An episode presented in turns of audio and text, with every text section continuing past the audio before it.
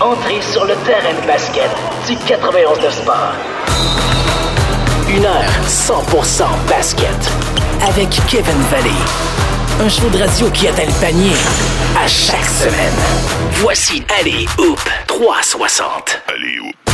Oh, que ça a chauffé entre les Lakers de Los Angeles et le Heat de Miami dans le match numéro 5 de la finale de la NBA. On a pu voir ça hier. Vous êtes au rendez-vous Hoop 360 sur les ondes du 91.9 Sport, votre émission 100% basketball à Montréal. Très heureux de vous accueillir aujourd'hui. Mon nom est Kevin Vallée et je suis votre animateur. Grosse émission en vue aujourd'hui.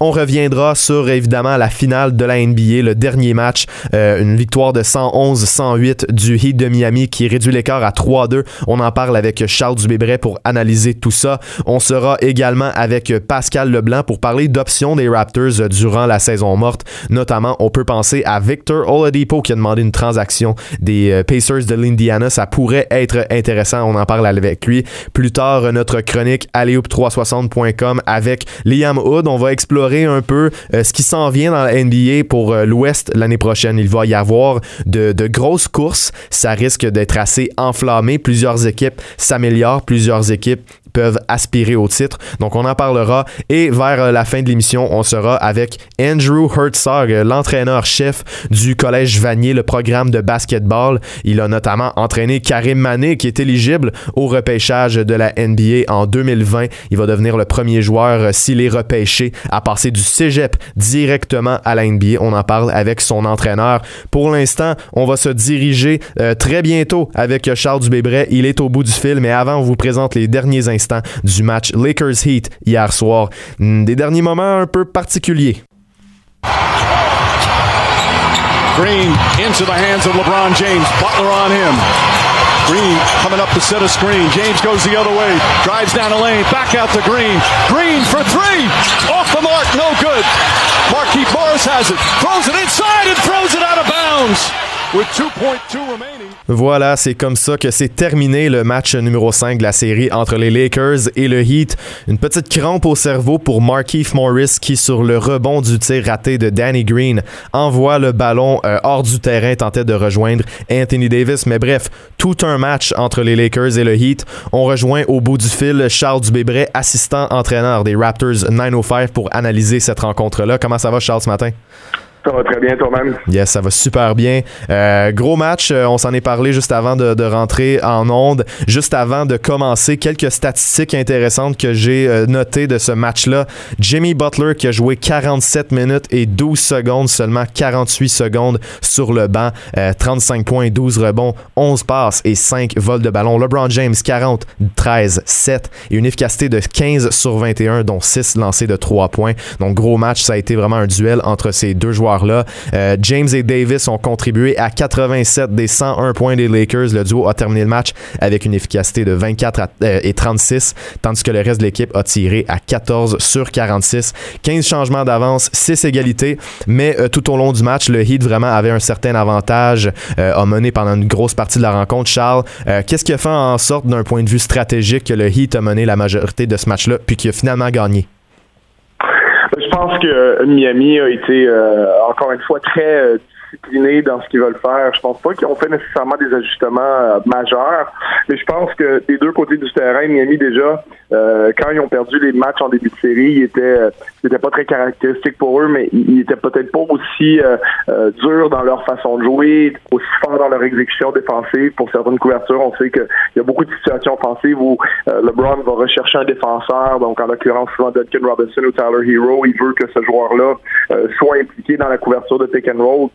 Maintenant, Miami fait euh, de possession à une autre un, un, un, moins bon ou un meilleur travail de faire ce qu'on appelle le, le, attack show ou le, le hard hedge, c'est-à-dire que le défenseur justement en question ben, va, va lui-même attaquer LeBron James de manière à pas se faire attaquer, Mhm. euh, puis de permettre éventuellement à Jimmy Butler de rester sur LeBron James même s'il se pose un écran. Donc, euh, je trouve que Miami a été très bon là-dedans.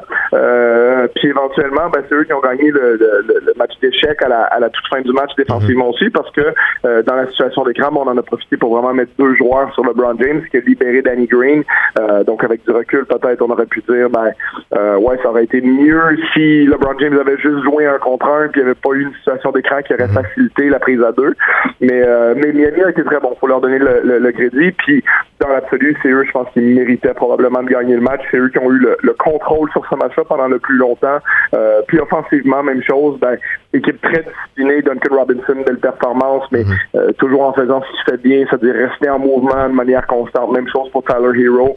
Et puis quand les situations euh, sont plus problématiques, ben, on donne le ballon à Jimmy Butler, qui lui va aller chercher ses points contre un. Puis Butler, il se laisse pas convaincre de prendre des mauvais tirs. C'est-à-dire qu'il sait exactement où il veut aller avec le ballon. Il veut se rapprocher très près des paniers, rentrer dans sa zone de confort. Il a fait un super travail encore de, hier soir, comme il l'avait fait dans le match numéro 3, de, de vraiment y aller euh, fois après fois après fois jusqu'à la fin du match. Donc euh, vraiment une belle démonstration de, de puis d'efficacité de la part de Miami. Il faut le dire, Charles, le, banc des, du Heat de Miami a vraiment eu le déçu sur celui des, des, Lakers. On a joué euh, une rotation à 7 joueurs pour le Heat. Kendrick Nunn, 14, Tyler Hero, 12, Adebayo, 13, Crowder, 11 et Duncan Robinson, tu l'as dit, belle performance de 26 points, tandis que chez les Lakers, ça a été un peu plus difficile pour les joueurs de soutien. KCP a eu un bon match, mais sinon, Danny Green, 8 points, euh, Caruso, 3, Kuzma, 7 et Rondo, 4. Donc, le, le Heat, vraiment, du côté du banc aussi, euh, c'était n'avait pas beaucoup de joueurs. Euh, c'était moins que la rotation de 9 joueurs des Lakers. Mais euh, de réussir ces gros tirs-là, ça ça a eu un gros impact sur ce match-là effectivement. Puis comme tu le dis, les, Lakers ont une certaine difficulté depuis quelques matchs à avoir une bonne performance et de leur star et de leur banc en même temps. Euh, on sait que dans le match numéro 3, on avait eu une contribution quand même de, 38 points de, Morris et Kuzma. Euh, donc déjà, tu dis dans un match, ben, si les Lakers vont avoir le luxe de, recevoir une belle production de leur banc, forcément ils vont gagner le match. Mais euh, dans ce match-là, on avait eu des performances un peu en dessous de la part d'Anthony Davis. on a vu dans le match numéro 4, même s'ils ont fini par le gagner, ça a été une première demi un peu au ralenti pour James et Davis avant que euh, vraiment ils, reprennent le dessus en deuxième demi. Euh, puis hier, ben, ça a été justement, ben, James a été euh, phénoménal, a joué l'un de ses plus grands matchs en, mhm. finale à mon avis. je pense que lui était vraiment en mode on, va closer ça ce soir. malheureusement, bon, la situation finale fait en sorte que bon, si Danny Green il met le lancer, probablement qu'on se on se rappellera on se rappellerait du, du lancer de Danny Green un peu comme on se rappelle de celui de Steve Kerr en 1997 ou alors de, de, de Paxson en 93, même si celui de Paxson était une situation un peu différente, mais euh, malheureusement pour euh, pour LeBron et, les Lakers, on a une difficulté à, avoir une, vraiment un, impact marqué de la part des joueurs du banc de mettre des tirs ouverts euh, quand on libéré justement par les prises à deux sur Davis ou, sur James. Donc on a eu une belle performance des stars, mais éventuellement je pense qu'on va être dû pour avoir une performance mhm. collective des Lakers aussi. Mais justement, parlons-en de cette fin de match-là qui a été qui a été particulière. ça a été très serré tout au long. C'est une 109-108 pour le Heat de Miami. Euh, on s'en va en transition pour les Lakers euh, offensivement. LeBron James euh, est double team, lance le ballon à Danny Green qui a un tir complètement ouvert. On ne peut pas le blâmer. Le rat se tire. Par contre, la bulle au cerveau, comme je l'ai dit en, début de segment, arrive vraiment du côté de Markeith Morris qui panique avec le ballon et l'envoie derrière le, panier. Donc vraiment une passe ratée pour Anthony Davis. Il n'y a pas grand-chose à expliquer là-dedans, Charles. Hein. C'est vraiment, le, vraiment dans le moment, Markeith n'a pas pris la bonne décision. C'est certain que ça, arrive sur le, coup du moment. Il aurait pu évidemment passer à Danny Green derrière ou à LeBron James ou même le tirer lui-même, mais euh, au final, c'est peut-être ben, en fait c'est ça qui a coûté le match. Ouais, qu'il est intéressant sur la, situation, de toute façon, c'est bon, euh, on peut se poser la question euh, euh, pour toujours, qu'est-ce qui serait arrivé si LeBron avait pris le lancer? Il reste que bon, il y, a quand même quatre défenseurs de Miami qui étaient relativement commis sur lui, non seulement la prise à deux, mais Bam Adebayo aussi s'en venait vers lui s'il voulait se mm-hmm. diriger vers le panier, puis Bam Adebayo, c'est vraiment un défenseur exceptionnel qui va pas nécessairement faire faute, t'envoyer au lancer franc facilement de par le fait qu'il est athlétique puis costaud. il y avait Duncan Robinson qui était dans la dans l'image avec Jimmy Butler. Donc c'était assez euh, complexe pour LeBron James de, prendre ce lancer-là. Euh, après, comme je dis, est-ce que il aurait pas dû y avoir du côté des Lakers, surtout étant donné la performance que LeBron avait, euh, une, intuition que Miami allait mettre deux joueurs sur LeBron parce que LeBron a, vraiment livré la marchandise sur toutes mhm. les possessions avant celle-là. Donc, est-ce que tu vas laisser LeBron te battre? Probablement pas.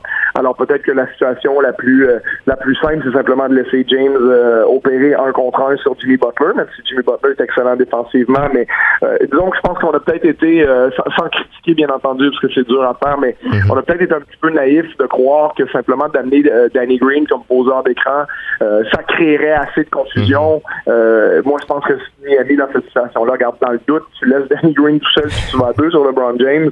c'est exactement ce qu'ils ont fait. Ils, ont, ils se sont servis de la présence de Danny Green pour dire, bah écoute, c'est mhm. notre occasion en or d'avoir un deuxième défenseur sur LeBron. On laisse Danny Green. Ils ont même pas fait vraiment la rotation vers Green. Quand on voit l'image, quand Green attrape le ballon, il y a personne à 12 pieds de lui.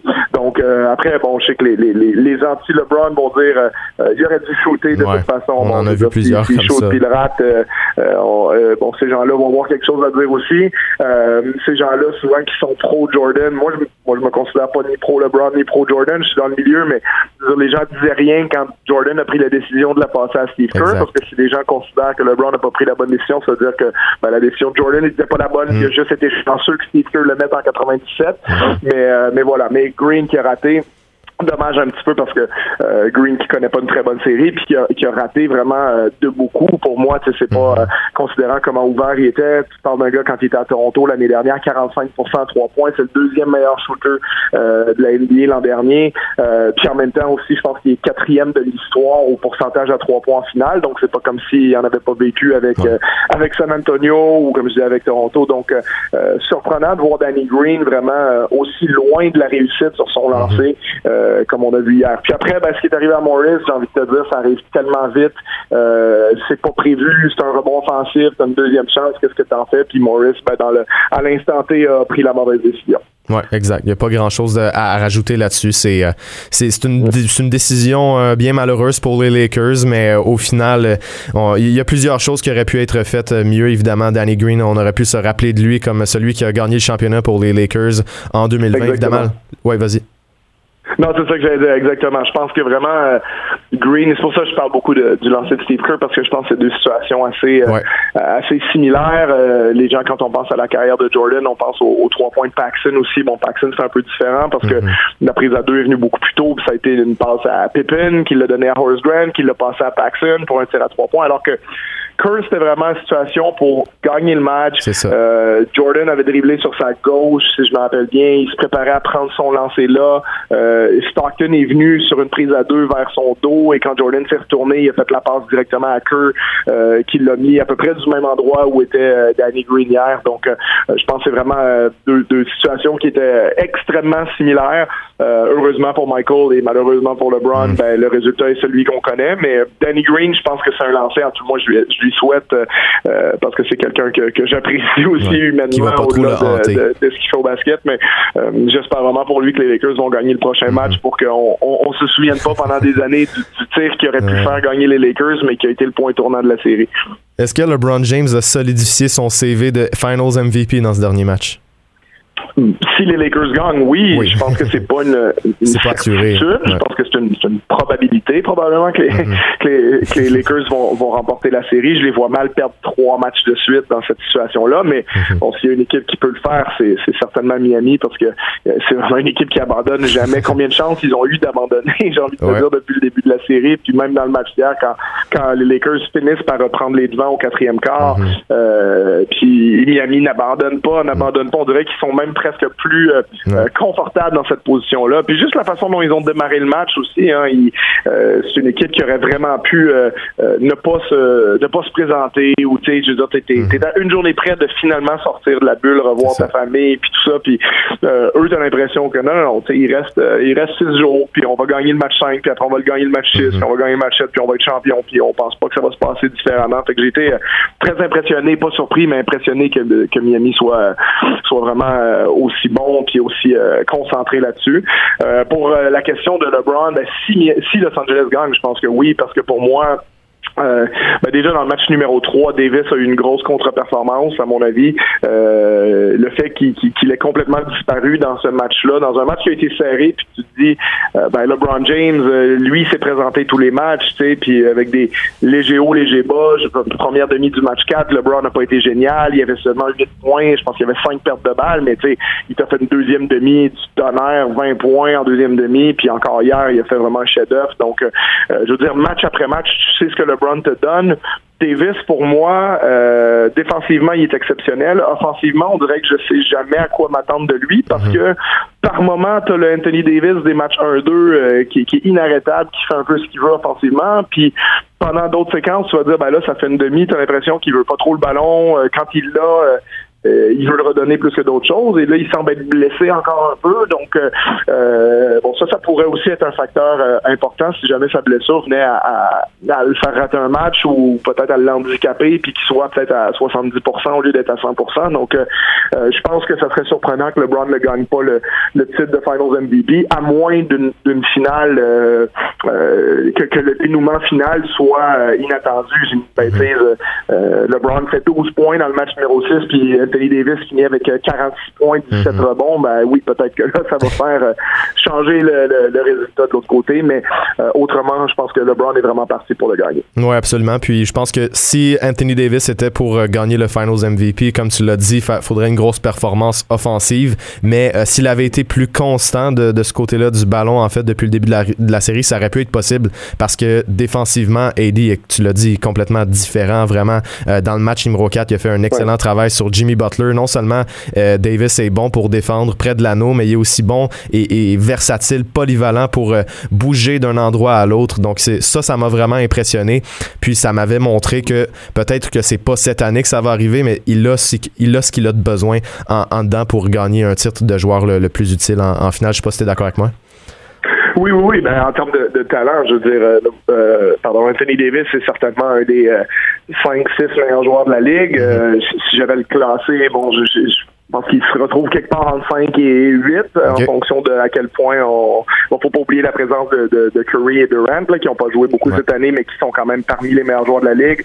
Euh, on pense à Kawhi Antetokounmpo, on pense à, à, LeBron, on pense à James Harden, on pense aussi à éventuellement Luka Doncic là, qui a mhm. intégré ce, ce groupe-là cette année. Donc euh, Anthony Davis, il se retrouve dans cette euh, vraiment cette catégorie numéro 1 de joueurs euh, de la NBA qui comporte, comme je disais, 7 à 8 joueurs. Bon, Butler joue comme un de ces joueurs j'ai envie de te dire, euh, pendant la finale. Euh, après, bon, Butler, c'est pour quelqu'un sur 82 games qui normalement joue à ce niveau-là non plus. Euh, mais voilà, je pense que Davis, il, est clairement dans ces joueurs-là qui peuvent gagner le MVP. après, est-ce que la situation avec LeBron fait en sorte que, un peu comme Shaq et Kobe à mm-hmm. l'époque, les deux finissent avec un seul MVP dans leur carrière parce qu'ils se sont un peu nuits l'un l'autre au niveau du vote. Hein? Je parle pas au niveau de la performance, mais au niveau du vote, les, journalistes considéraient que ben, Shaq joue avec Kobe, puis Kobe joue avec Shaq, donc on, on, on leur donne pas notre vote.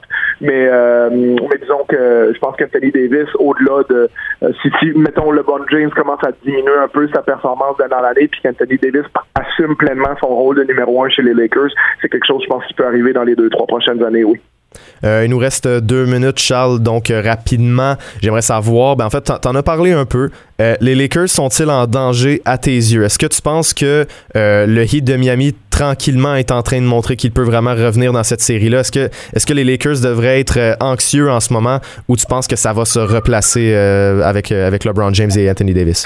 Mais je pense que je pense qu'ils sont en danger d'une certaine façon parce que c'est juste deux matchs. Donc, tu sais, mm-hmm. est-ce que c'est impossible pour Miami de bien sortir dans le match numéro 6 puis de forcer un match numéro 7? c'est certainement que Miami peut le faire. Puis à partir du moment où tu arrives dans le match numéro 7, ben, tu es en danger par définition.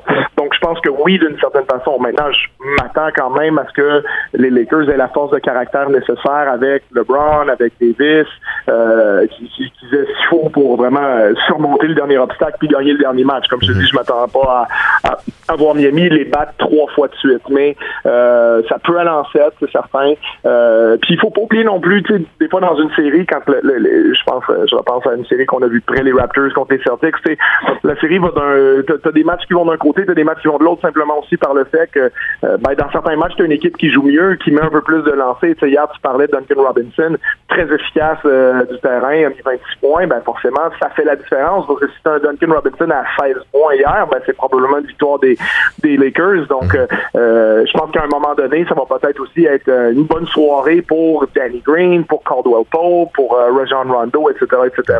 Euh, comme le numéro le match numéro 4, par exemple, c'est Caldwell Pope qui a fait la différence. Donc, ça peut osciller d'un côté comme ça peut osciller de l'autre. Puis je m'attends quand même, même si oui, je les crois en danger, je m'attends quand même à voir les Lakers terminer la série. On surveille ça demain. Match numéro 6 de cette série-là. Le Heat de Miami peut forcer la tenue d'un match numéro 7. Très intéressant, Charles. Merci pour, merci pour ta chronique aujourd'hui, d'avoir analysé ce match-là avec les Lakers. Puis on se parle une prochaine semaine.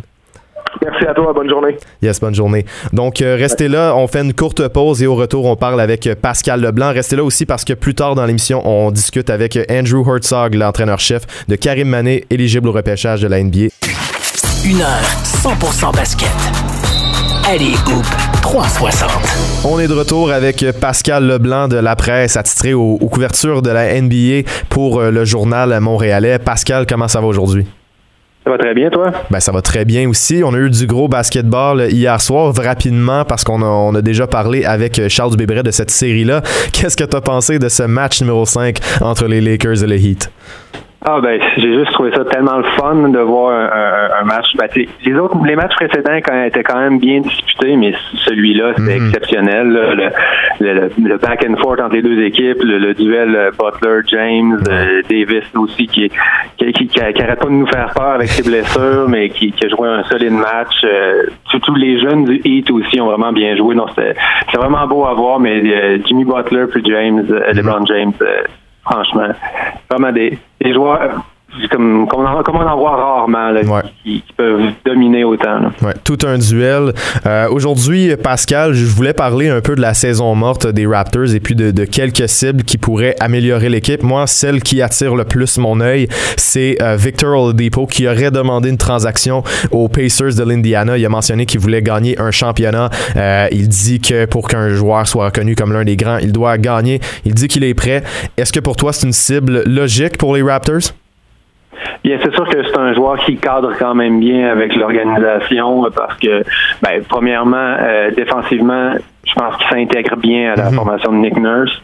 Euh, c'est un, un, joueur qui, qui, est rapide, qui est intelligent, qui a des bonnes mains, qui se déplace bien, puis qui peut, même s'il est pas très grand, il est quand même costaud. Il fait un peu comme Butler. Là. Euh, je, pense qu'il est un peu plus petit que Butler, mais tu sais, qui, qui, est fait assez fort. Donc, il peut, peut garder à différentes positions. Puis à l'attaque, mais ben, on a vu en série euh, par moment que les Raptors avaient besoin possiblement d'un de, de, renfort à l'attaque, d'avoir un joueur qui avait de créer son propre puis euh, qui prend des bonnes décisions, puis qui est polyvalent. Mais je pense que c'est le cas de Oladipo. Donc, il s'intégrait bien.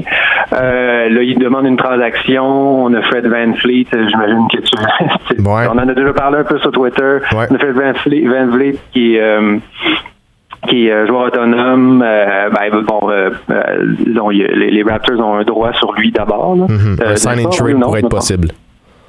Oui, c'est ça. Fait que ça, ça, le, le sign and trade est possible. Euh, je, pense, je pense que ce serait à peu près la seule façon que les, Raptors pourraient l'obtenir. Évidemment, il faut que les Pacers soient soient partants de l'acquérir, mais disons que c'est un, un joueur que beaucoup d'équipes aiment, de toute évidence. Et puis, il euh, faut aussi que Van Vliet veuille jouer euh, en Indiana, ce qui est un autre, un autre point à ne, pas, à ne pas oublier dans ce dossier-là. Donc, pour mettre en contexte, Victor Oladipo, seulement 54 matchs lors des deux dernières saisons. Euh, il y a eu des blessures, il y a eu quelques problèmes, de la difficulté à, reprendre feu parce que en 2017-2018, il a connu toute une saison sur l'équipe All Defensive, 23 points par match, notamment 2.4 vols de ballon par rencontre aussi. Ça a été toute une saison et puis si les Raptors voulaient euh, aller chercher Victor Oladipo, il faudrait qu'on fasse le, pari qu'il est capable de retourner à ce niveau-là parce que dans les deux dernières saisons, ça a baissé à 18 et 14 points par match. Euh, est-ce mhm. que tu penses que Oladipo peut retourner à ce niveau-là?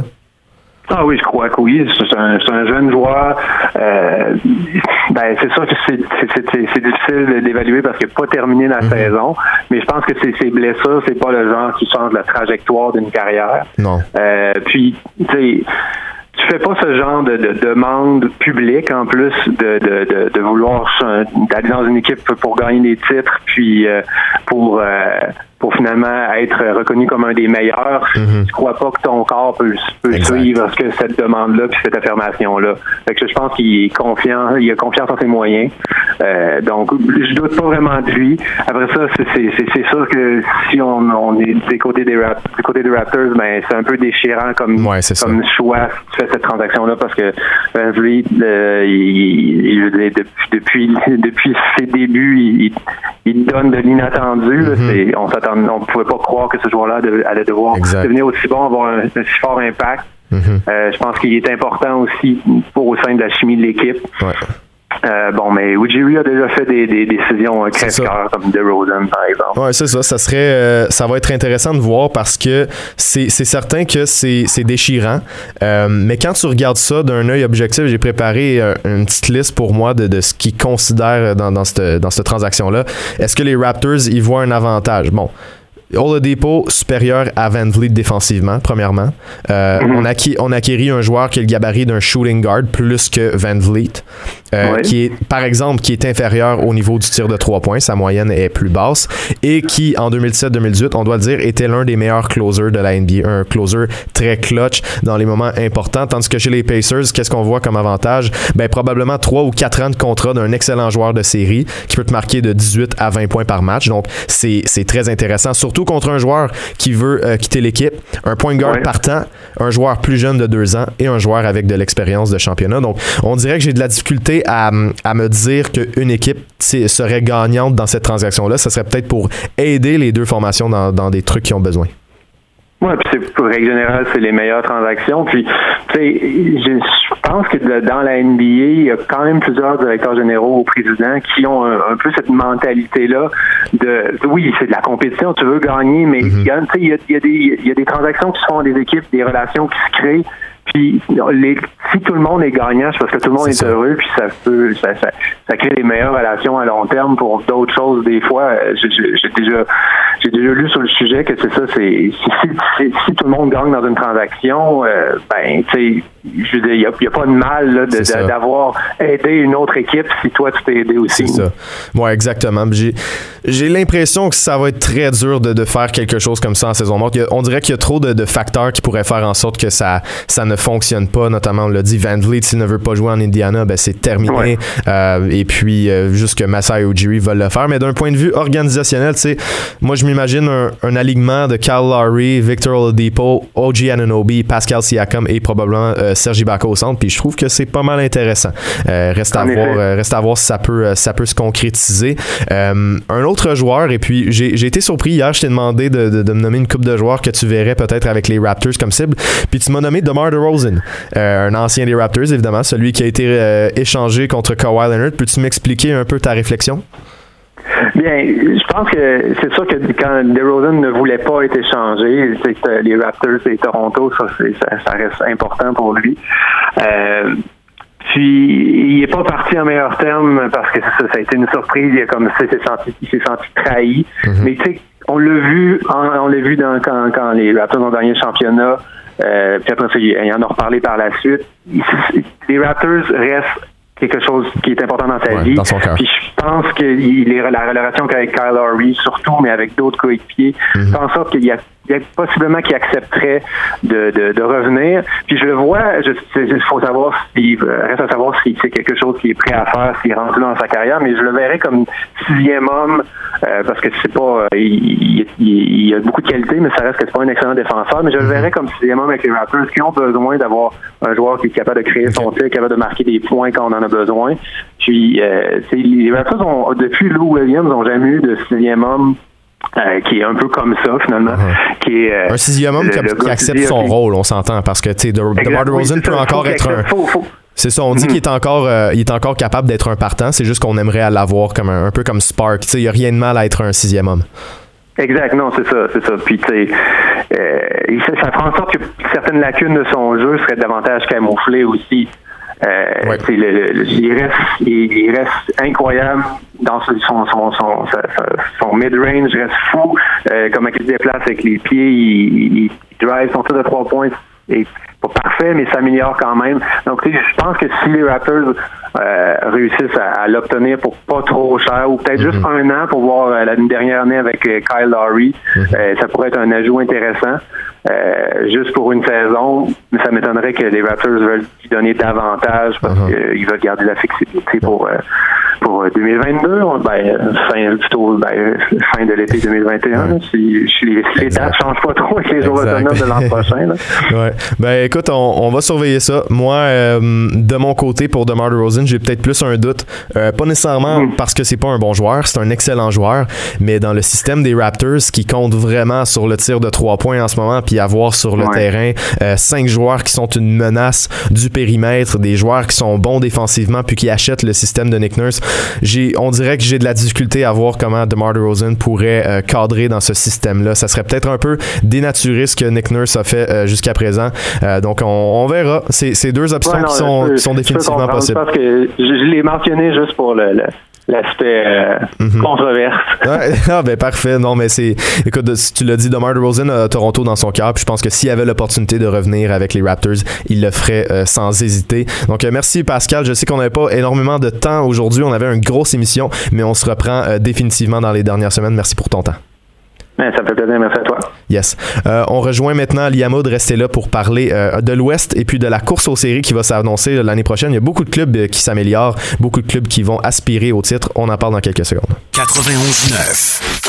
91.9 on rejoint Eliam Hood au bout du fil euh, pour notre chronique alleyhoop360.com. Donc, à chaque semaine, on parle avec quelqu'un de notre site web. Donc, mon collègue Liam Hood. On a quelques minutes avant de parler à Andy Herzog, l'entraîneur-chef de Karim Mané, qui sera éligible au repêchage de 2020 dans la NBA. Aujourd'hui, on va parler avec Liam de la conférence de l'Ouest l'année prochaine. Comment ça va, Liam? Ça va très bien, toi? Ben, ça va très bien. Et puis, je suis très content de te retrouver aujourd'hui. Et puis, on a parlé juste avant de rentrer en onde. Je regarde le classement dans l'Ouest en ce moment. Donc, ce qui s'est passé en 2019-2020. Et je me dis, coudon, est-ce que tout le monde dans cette conférence-là va essayer de faire les séries? Oui, Kev, je suis 100% d'accord. J'ai l'impression que l'an prochain, ça va être tout un combat dans la conférence de l'Ouest. Puis je croyais important d'en parler parce que j'estime que les équipes qui se retrouvaient de 9 jusqu'à 15 en 2019-2020 vont toutes essayer de se frayer un chemin jusqu'en mm-hmm. série éliminatoire dès l'an prochain, c'est-à-dire ben 2021. On pourrait appeler la saison comme 2020-2021, mm-hmm. mais étant donné qu'on n'aura probablement pas de basket, Kevin, d'ici le mois de janvier, février ou mars 2021, on va simplement clapper la saison 2021. Puis ça va, ça va en être toute une dans la conférence de l'Ouest, c'est sûr. Ouais, puis euh, on en parlait juste avant. On regarde, disons, les, les équipes de 8 à 15. Donc, les Trailblazers ont fait les séries cette année. Les Grizzlies étaient très proches. Les Suns ont eu toute une séquence dans la bulle. 8 victoires, 0 défaites. Les Spurs de San Antonio veulent encore performer. Même chose avec les Kings de Sacramento. Les Pelicans ont été une déception avec Zion Williamson en santé pendant toute la saison. On va évidemment tenter de faire les séries. Et les Timberwolves vont tenter de le faire avec D'Angelo Russell et Carl Anthony Towns. Et au 15e rang, ben, les Warriors de Golden State vont revenir parmi l'élite de la NBA. Certainement, ils vont avoir euh, Steph Curry et Clay Thompson en santé sur le terrain, ce qu'ils n'ont pas eu mhm. depuis, ça paraît peut-être pas, mais plus d'un an déjà. Et ces deux-là ensemble, avec Draymond Green qui les appuie, j'ai mhm. de la misère à miser contre les Warriors de Golden State. Évidemment, je les mets pas tout de suite dans ma catégorie prétendant, c'est-à-dire euh, dans le tiers numéro un de la conférence de l'Ouest, mhm. avec les les vraiment les élites de l'élite comme les Lakers, les, Clippers, les, Nuggets. Euh, c'est ça, j'ajouterais aussi les Nuggets dans tout ça. Je me souviens que tu as fait un as écrit un, très beau morceau là, sur Allo 360 par rapport justement aux Warriors qui reviendraient mm-hmm. dans cette catégorie-là de prétendants cette année. Je pense qu'il est trop vite pour faire cette évaluation-là. Mais quand même, c'est Steph Curry, c'est Clay Thompson. Andrew Wiggins. C'est difficile de prédire ce qu'ils vont faire. Andrew Wiggins va toujours être là pour marquer quelques points. Uh-huh. Je ne sais pas si euh, Steve Kerr va l'utiliser euh, avec euh, un meilleur escient qu'il a fait ah en l'absence de, ses, étoiles. Mm-hmm. Parce qu'il n'a pas connu une séquence très efficace en fin de, en fin de saison chez les Warriors. Mm-hmm. Mais eux vont être à surveiller, c'est certain. C'est une équipe qui est en 15e position. Fait de 15 à 9, là, ouais. Ça, va être tout un combat, c'est sûr. Certains, ça va être sanglant. Oui, absolument. Puis les Warriors, faut pas l'oublier aussi, ont une deuxième show total euh, au repêchage cette année. Donc ça, c'est à surveiller. On peut aller chercher un, très bon joueur à ce rang-là. On peut aussi échanger le choix. On peut aussi échanger le choix avec Andrew Wiggins, quelque chose comme ça. Euh, moi, je te dirais que je les mets peut-être déjà dans la catégorie prétendant parce que euh, Steph Curry et Clay Thompson ensemble, je, veux dire, ils l'ont fait avant l'arrivée de Kevin Durant, mais c'est sûr que Bob Myers va devoir ajouter quelques pièces à, cette équipe-là. Euh, ça reste très intéressant dans ce cas-là. Et puis, quand tu mm-hmm. regardes parmi les équipes qui ont fait les séries cette année, on a le Thunder, les Rockets qui vont évidemment rester dans le top parce qu'on a encore James Harden et Russell Westbrook, le Jazz, les Mavericks qui sont euh, en train de devenir une très bonne équipe de basketball et les Trailblazers avec euh, Damien Lillard qui tu peux pas les négliger parce que Dame, Dame l'a montré, il est capable de leader son équipe. Donc, tu regardes tout ça, qui va être exclu, qui va être exclu des séries qui l'étaient pas cette année? Ben, c'est très dur à le déterminer parce que tu l'as dit, tous ces noms-là euh, ont d'énormes euh, joueurs pour les supporter. Mm-hmm. On parle de Damien Lillard, Donovan Mitchell, tous des, euh, Luka Doncic chez Mavericks, tous des superstars dans la NBA d'aujourd'hui. Donc, c'est dur d'exclure qui que ce soit. Mais écoute, je pense qu'ils ont tous un peu peur de perdre leur siège confortable en série. Il euh, y a personne qui est sauf l'an prochain. Mhm. Je vois probablement les Trailblazers de Portland devoir malheureusement être exclus des séries. Je pense qu'il n'y a pas le choix d'avoir au moins une équipe qui va glisser hors du top 8. Moi, je mettrais le Thunder. Moi, je mettrais le, Thunder, hors du top 8. Mais il a tellement été surprenant le Thunder cette année. On s'attendait pas non plus à ce qu'il fasse les séries à, à l'entrée du calendrier régulier 2019.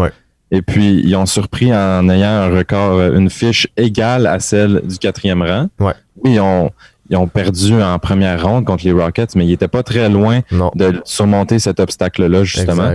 Donc, il pourrait encore avoir des surprises similaires cette année. Par exemple, les, les Kings de Sacramento, on n'en parle pas, mais De'Aaron Fox qui va prendre un bon significatif, encore une fois, avec son, son mhm. tir extérieur, qui va être meilleur. Il l'a mentionné euh, plusieurs fois avec les médias puis avec JJ Reddick euh, mhm. dans le cadre de son podcast, que c'est un arme qu'il va utiliser plus. Donc, les, Kings pourraient surprendre. Les Spurs pourraient revenir après 23 euh, ans en série. C'est leur première absence depuis les années 90. Ouais. Eux autres aussi pourraient pourrait ajouter certaines pièces, peut-être euh, échanger de DeRozan aux Raptors contre la jeunesse, on ne sait pas. C'est drôle que tu dises ça parce que t'étais pas là pour la chronique avec Pascal Leblanc, mais on a dit exactement la même chose. Bon, tu vois. On, est connecté, moi, puis Pascal. Ben oui, ben oui, ben oui. non, les Spurs, les Spurs moi, je les, je les écarterais peut-être, mais je comprends, je comprends quand même ton point. C'est dur à prédire, c'est dur à prédire. c'est ah pour ça que ça va être si intéressant à regarder. Même les mm-hmm. Suns de Phoenix, ben là, on a vu ce qu'ils ont fait dans la bulle en gagnant 8, euh, de leurs 8 matchs euh, préparatoires avant justement les séries.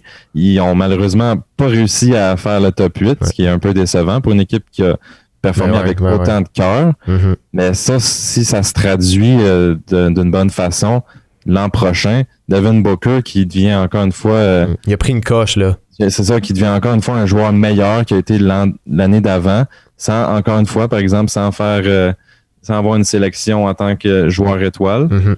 Ça pourrait, ça pourrait lui donner un petit peu de, de bois de chauffage. Là, mm Ouais, je comprends. Je comprends. Les Grizzlies, même chose, avec John Morant, mais surtout ne pas oublier euh, Jaron Jackson Jr., qui est pour moi un futur gagnant du joueur défensif de l'année, qui, qui, a passé très près de, de, faire les séries cette année. Euh, Brandon Clark, qui est un Canadien qui impressionne beaucoup. Euh, les Pelicans, évidemment, qui ont un, un jeune noyau très impressionnant. Euh, Brandon Ingram, Lonzo Ball, Zion Williamson, ceux qu'il va falloir les, les, les entourer un peu mieux, mais ça aussi, c'est une équipe qui peut faire du bruit. On ne sait pas comment les Pels vont jouer avec un Zion Williamson qui, on l'espère, après des mois de rétablissement pour être en, pleine santé. C'est certain que ça, c'est à surveiller. Donc, tu regardes ça, effectivement, Liam, puis mon Dieu, j'ai l'impression que toutes les équipes peuvent faire les séries, qu'aucune équipe va avoir euh, l'intention de tanker euh, en vue de cette, de cette saison-là. Ça va être particulier parce que, mon Dieu, il y, a, 15 équipes, mais il y a seulement 8 places. Puis, euh, je pense que tu vas avoir tout un contraste avec l'Est où tu as des clubs comme Charlotte, puis New York et, et des, des, clubs comme les Pistons qui, eux, vont avoir avantage à terminer bas au classement. Ça va être toute une guerre dans l'Ouest, absolument. Euh, c'est quand tu regardes le tableau en ce moment, c'est difficile de t'imaginer qui va faire les séries. Je pense que les, les, prédictions vont être un peu wild au début, euh, au début de la prochaine saison. Ça va être, ah ça, ça, va être extrêmement difficile. Mais les Lakers, les Clippers restent probablement les deux, euh, les deux aspirants numéro un dans, dans l'Ouest. Puis en fait, peut-être aussi dans l'NBA, tout va dépendre des, des mouvements de personnel chez les autres équipes. peut-être Chris Paul pourrait rejoindre les Bucks de Milwaukee. C'est une possibilité. Mais pour l'instant, c'est ce qui est ça pour, euh, pour l'association de, de l'Ouest. Euh, si je te dis rapidement les Mavericks de Dallas, est-ce que tu les vois dans le top 4? Est-ce que tu penses qu'ils vont commencer euh, leur série avec l'avantage du terrain? je sais que c'est loin, là, on parle, on, on, parle de 2021, mais moi je trouve ça intéressant quand même de le faire. Est-ce que tu penses que les Mavericks ont ce qu'il faut pour connaître une très meilleure saison que ce qu'ils ont fait cette année? Certainement, j'aurais aucun doute euh, là-dessus parce que si on compare euh, Luka Doncic à LeBron James, LeBron a amené son équipe des Cavaliers en finale à NBA. Je pense que c'était sa troisième ou sa quatrième saison en 2007. Là, tu sais, mhm. quand il s'est fait éliminer par les Spurs, sa toute première apparition en finale. Exact. Ben Luka, si il suit une courbe euh, de progression similaire à celle du King, on pourrait très bien le voir là, dans le top de la conférence et puis mhm. essayer justement de frayer son chemin puis avoir un long parcours éliminatoire. Mm-hmm. Parce que Luca a cette habileté-là. Et même si Christophe Porzingis, il vient de vient d'avoir une deuxième chirurgie mm-hmm. au genou, euh, ça regarde pas super bien de son côté en ce moment. Il y a quand même il y a un contrat long jusqu'en 2024 d'environ une trentaine de millions de dollars. Fait on veut on veut l'incorporer à mm-hmm. Dallas. On veut que ce soit un duo européen de Porzingis et Doncic. Fait ça, tout dépend de ce duo-là. Mais ouais, j'ai l'impression qu'il pourrait justement avoir l'avantage du terrain en commençant. Là. Non, Liam, euh, c'est malheureusement tout le temps qu'on avait. On avait un horaire, un horaire très serré cette, euh, cette journée, ce samedi. Euh, on, va, on va en reparler évidemment dans les prochains mois parce qu'on a une saison morte relativement longue qui pourrait s'en venir. On va pouvoir analyser tout ça en détail, équipe par équipe. Mais ce qu'il y a à retenir dans cette chronique-là, c'est que dans l'Ouest l'année prochaine, ça va être très difficile et tous les clubs vont être dans une mentalité de participer aux séries. Donc, merci Liam pour ta contribution aujourd'hui. Ça fait plaisir. On fait une pause et puis au retour, on parle avec Andrew Herzog, entraîneur-chef de Karim Mané, éligible au repêchage de la NBA en 2020. Une heure 100% basket. Allez, Hoop 360. On rejoint au bout du fil Andrew Herzog, entraîneur-chef euh, du Collège Vanier, le programme de basketball, euh, notamment entraîné Karim Mané, qui sera éligible au repêchage de la NBA en 2020. On le rejoint donc euh, dès maintenant. Comment ça va, Andrew? Ça va très bien. Joyeux Thanksgiving à tout le monde. Ah, ben merci, Andrew, toi aussi. donc aujourd'hui, on va parler de, Karim, évidemment, que le repêchage s'en vient à grands pas pour lui. Et puis, je voulais savoir tout d'abord, avant de rentrer dans, dans le vif du sujet, Qu'est-ce qui se passe avec lui au niveau des entrevues avec les équipes de la NBA? Oui, c'est un processus qui continue. Euh, il a déjà eu des entrevues par vidéoconférence avec euh, plus de deux tiers des, euh, clubs NBA, plus de 20 équipes déjà. tout récemment, les, Raptors. Mais c'est un processus qui continue. il va avoir des entraînements, entraînements sanctionnés et organisés par le NBA. Euh, où il sera vu par euh, presque tous les clubs. Euh, sauf que pour l'instant, ils n'ont pas fixé le lieu et la date de, de mhm. tel ou les dates de tels entraînements. Ils ont envoyé déjà des des, des, des, gilets, des chandails, des shorts, etc. pour les workouts, pour les entraînements, mais euh, les dates précises sont pas encore fixées. Parfait. Ben, vous avez parlé d'une entrevue avec les, les, Raptors de Toronto, vidéoconférence. Donc, c'est assez intéressant pour un jeune joueur comme Karim, qui euh, sort évidemment du cégep, euh, qui est un peu plus méconnu, d'aller dans une organisation comme les Raptors, qui a développé des, des gars comme Pascal Siakam et Fred VanVleet, qui eux aussi est un peu plus méconnu. Donc, j'imagine que Karim a l'idée de pouvoir être potentiellement sélectionné par les Raptors, jouer au Canada, euh, évoluer peut-être avec euh, un Québécois, un entraîneur comme Charles Dubébret avec les Raptors 905, ça doit être très alléchant pour lui. Oui, c'est très intéressant pour lui, mais franchement, euh, s'il est repêché par n'importe quelle équipe, ça sera vraiment un honneur pour lui, puis mhm. il va prendre davantage de, son opportunité. Oui. c'est impossible à prédire maintenant quel, mhm quel club aussi, un club va, va lui repêcher. OK. Et puis, euh, on a vu l'année passée Lou Gansdor, qui n'a pas été repêché, malheureusement, euh, malgré tout, connu toute une saison dans la NBA, a, signé un contrat avec OKC pour avoir justement plus de temps de jeu parce qu'en tant que, tant que joueur repêché, il y a peut-être moins de place. Est-ce que c'est est -ce c'est quelque chose que vous envisagez? À, quel point pensez-vous que Karim va être repêché? Je sais que vous dites que c'est un peu euh, difficile à prédire, mais à, quel point c'est une voie que vous envisagez en ce moment au niveau, au niveau de la NBA? C'est très difficile maintenant à prédire. Nous aurons probablement une meilleure idée après les entraînements euh, qui euh, seront faits par le NBA. Euh, mais une chose que j'ai déjà dit à, Karim, c'est peut-être mieux de ne pas être repêché que mhm. d'être repêché, d'être repêché dans le deuxième rond. Exact. Parce que si vous êtes repêché en premier rond, vous avez un contrat garanti dans l'NBA. Mhm. Et ce n'est pas le cas pour les, les, euh, les choix de deuxième rang. Mhm. Donc, c'est peut-être un, peu mieux de ne pas être pêché. Donc, euh, vous pouvez être dans une situation comme Lugans où vous pouvez sélectionner, vous êtes un, joueur autonome et vous pouvez vraiment sélectionner la meilleure opportunité pour toi. Ouais. Euh, donc, on, va, on peut parler maintenant plus de Karim en tant que joueur. Premièrement, euh, c'est plus difficile à évaluer vu qu'il jouait euh, au cégep au Québec. Disons qu'on compare ce niveau de jeu-là à la NCAA puis le, le jeu au, secondaire aux États-Unis. À quoi comparez-vous le style de jeu au Québec et au cégep? Mais pour moi, le, niveau de jeu, c'est un peu comme euh, les meilleurs prep schools aux États-Unis. OK.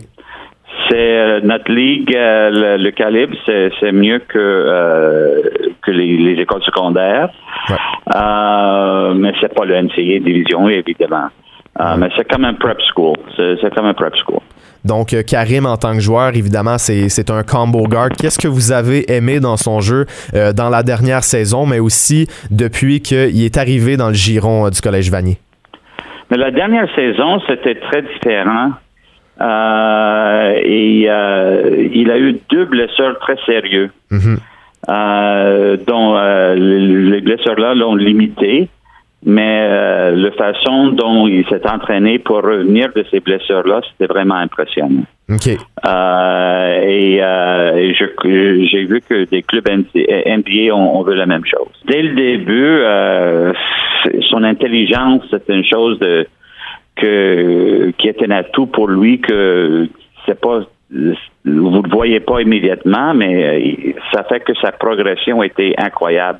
Il demande toujours des bonnes questions. Il veut toujours apprendre. Et euh, il a beaucoup, beaucoup appris parce que c'est comme une éponge, là.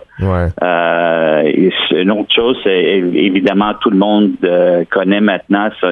Il, a une, une, éthique de travail sans pareil. Mhm. et, tout ça combiné avec son talent athlétique naturel, euh, ça, lui fait un prospect très intéressant pour, pour n'importe qui. Qu'est-ce qu'il doit améliorer pour faire sa place dans la NBA? Euh, la consistance de, son tir de trois points. OK. C'est, la première chose, euh, je crois.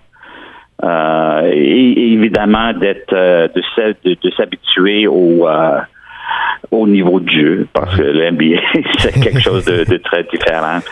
Évidemment, c'est un niveau très, très, très supérieur. Et puis, il a euh, déjà eu des expériences jouant pour l'équipe de Canada. Il a joué internationalement, ce qui lui a aidé. Il a même euh, entraîné l'été passé euh, avec des, des joueurs de NBA. qui l'ont dit que, selon eux, il était pas mal prêt pour la NBA. Hmm. Ah, Donc, c'était une bonne opportunité pour lui aussi et pour se mesurer un peu euh, contre des joueurs de NBA. Ben justement, euh, Karim, en, allant vers la NBA, comment il se prépare, disons, euh, quand il se projette comme joueur de la NBA, dans quel rôle il se voit en tant que joueur? Est-ce que c'est un joueur de banc pour amener une petite étincelle à l'équipe? Comment il voit ça? Ben, lui, il lui voit comme un, point guard, un meneur. Euh, mais c'est un meneur qui peut jouer aussi au 2 et au 3, mhm. euh, vu sa grandeur. Euh, c'est un gars très intelligent, qui a une très, très bonne vision, qui aime faire les, les passes pour donner des opportunités à ses coéquipiers de, mhm. de, de scorer. Là mais il peut scorer évidemment lui-même. Euh, c'est un gars très athlétique, il peut aller au panier, il peut shooter. Mhm. Euh, donc, euh, ça dépend un peu dans quelle situation il se trouve. Mhm. S'il est dans une situation où il y a beaucoup de scoreurs, il va distribuer le ballon. S'il manque quelqu'un pour initier l'offense ou pour tirer, il va faire ça aussi. Il, mhm. il est capable de scorer. Euh, merci beaucoup. C'est tout le temps qu'on avait. Euh, malheureusement, c'était très, très intéressant d'en apprendre plus euh, de Karim de la part de son entraîneur. Ben, je vous souhaite une super journée. Puis on se reparlera au cours des prochaines semaines pour suivre justement ce processus-là de Karim qui va être dans, ben, en fait, qui va être éligible au repêchage de l'NBA. OK, très bien. Merci beaucoup. Donc voilà, euh, entrevue très intéressante avec euh, Andy Herzog qui vraiment nous a euh, nous a parlé de trucs très intéressants sur Karim Mané, sur le repêchage qui s'en vient, sur le processus aussi et puis sur lui en tant que joueur. C'était très très très intéressant avec l'entraîneur-chef de Karim Mané. C'est ce qui complète notre émission Alléop 360, déjà une sixième édition. Très content de partager cette heure-là de basketball au 91.9 Sport. Je vous invite à nous suivre Alléop 360 pour lire toute l'actualité de la NBA et du basketball sur les réseaux sociaux Aléoupe 360. Vous pouvez également réécouter nos segments et nos podcasts sur Spotify, Google Play, iTunes et toutes les euh, plateformes euh, nécessaires. Donc, je vous remercie de nous avoir écoutés aujourd'hui et on se retrouve la semaine prochaine pour une autre émission d'Aléoupe 360.